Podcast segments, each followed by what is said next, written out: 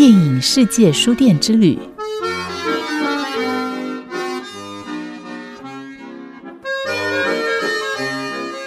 巴黎的浪漫、迷幻，越晚越是美的，令人舍不得合上双眼。这次电影世界书店之旅，我们要一同飞到法国首都巴黎，来一场穿越时空的浪漫奇幻之旅。这部电影是由伍迪·艾伦所导演的《午夜巴黎》。如果身在巴黎街头的你，会选择享受哪种状态跟天气，在这浪漫的城市中漫步？故事里的男主角盖尔最喜欢的是不撑伞走在雨中巴黎，尤其是在午夜时刻。盖尔其实是个来自美国好莱坞的编剧，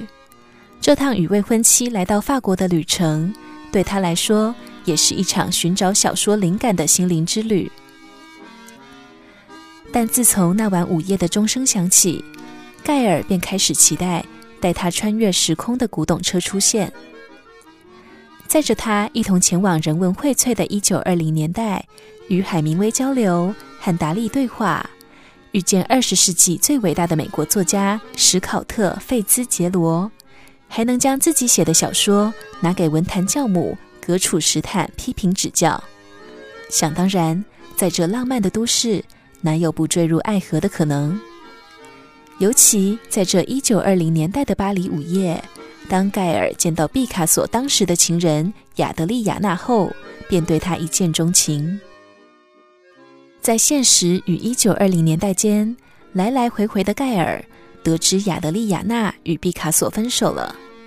两人便有了更多的交集。当他把耳环送给亚德利亚娜，两人接吻后，突然出现了一八九零年代的马车。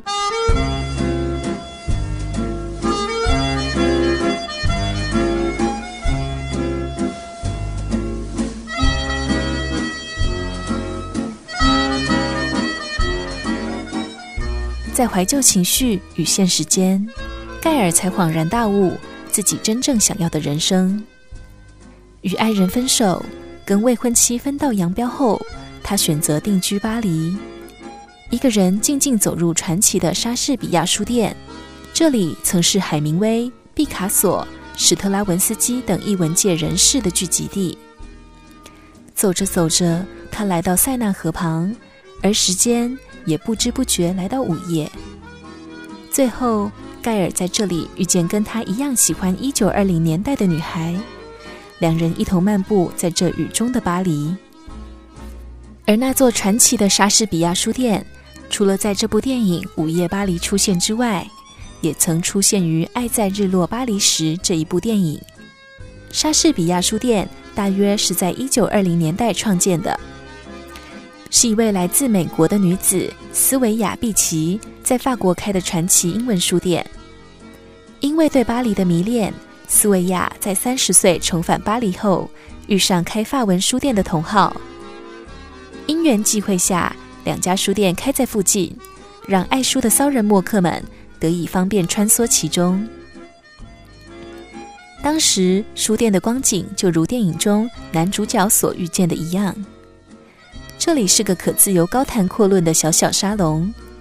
而莎士比亚书店正是他们的聚集地，总是星光灿烂。直到二战的爆发，书店收起来了，只留下斯维亚的回忆录。然而，莎士比亚书店在消失的二十余年，又终于后继有人。一位美国文艺青年乔治·惠特曼，在一九五零年代延续了书店的传奇，让斯维亚的精神得以延续，也带大家一同回到一九二零年代的怀旧浪漫。虽然书店没有了过往般如此耀眼的骚人墨客，